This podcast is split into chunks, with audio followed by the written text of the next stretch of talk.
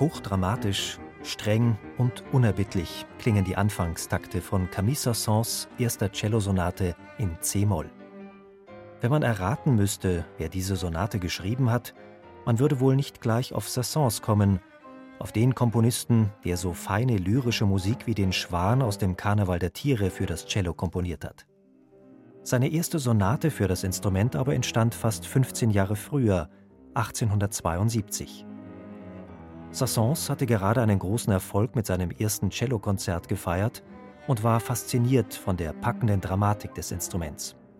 Der schroffe Ton, den er zu Beginn seiner Sonate anschlägt, erinnert den Schweizer Cellisten Christian Poltera an ein Komponistenvorbild der Wiener Klassik, an Beethoven.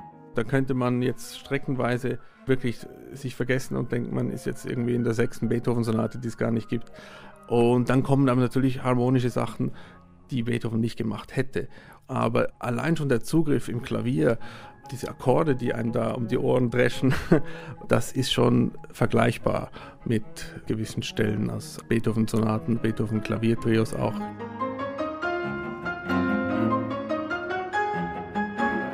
Dass Camille Saint-Saëns Mitte des 19. Jahrhunderts in Paris Musik geschrieben hat, die Beethoven nacheifert, das war damals revolutionär. Denn das Publikum liebte die französische Oper und stand der Instrumentalmusik, ganz besonders der Kammermusik, feindlich gegenüber. Außerdem gehörte Sassons zu den ersten Verfechtern Richard Wagners in Frankreich. Auch das war revolutionär.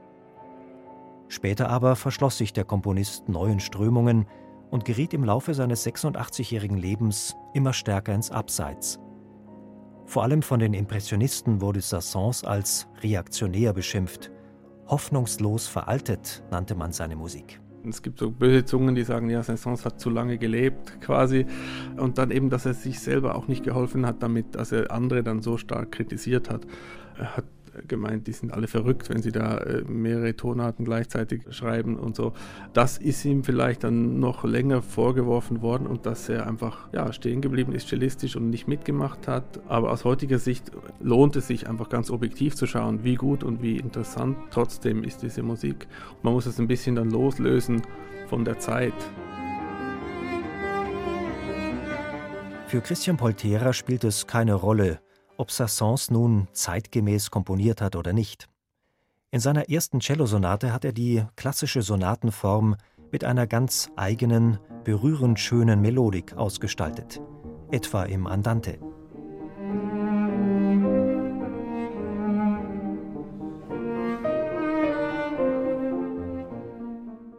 Wenn die Streicherstimme dann verdoppelt wird und wirklich unisono ist mit dem Klavier, da entsteht ein ganz anderer Klang. Man fühlt sich dann so als Cellist, als würde die, die eigene Stimme dann so getragen werden.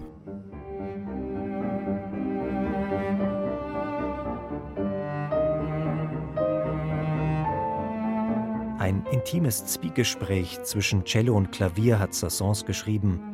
Eines, das wie ein Choral klingt. Das verwundert nicht, Schließlich war er ein hervorragender Organist. Jeden Sonntag spielte Sassons in der berühmten Pariser Église de la Madeleine. Die berühmtesten Musiker Europas besuchten Sassons auf der Orgelempore. Anton Rubinstein, Clara Schumann, sogar Franz Liszt. Der rief begeistert: Sassons ist der beste Organist der Welt. Dabei war er nicht nur ein exzellenter Musiker, sondern auch Dichter, Maler, Archäologe, kurz ein Universalgenie.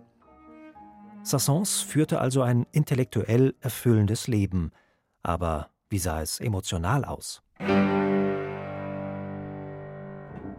Unnahbar soll der Komponist gewirkt haben, vor allem auf Frauen. Er war fast 40, als er schließlich die 19-jährige Schwester eines Schülers heiratete. Eine unglückliche Verbindung. Beide Kinder starben kurz hintereinander, die Ehe ging auseinander. Die wichtigste Frau in Sassons Leben war und blieb seine Mutter. Ihr war er sogar in musikalischen Fragen hörig, auch bei seiner ersten Cellosonate. So berichtet der Komponist Charles-Marie Vidor von der privaten Uraufführung des Werks. Die Sonate hatte großen Erfolg gehabt. Alle Gäste waren gegangen und der glückliche Autor war allein mit seiner Mutter. Sehr überrascht, von ihr kein Kompliment zu hören. Hast du mir nichts zu sagen? Bist du nicht zufrieden? Die beiden ersten Sätze sind gut, das Finale dagegen ist nichts wert. Camille war sprachlos, wünschte seiner Mutter eine gute Nacht und zog sich zurück. Nach zehn Tagen wandte er sich schüchtern an seine Mutter. Ich habe ein neues Finale komponiert. Würdest du es dir anhören? Es ist das Finale, das wir kennen.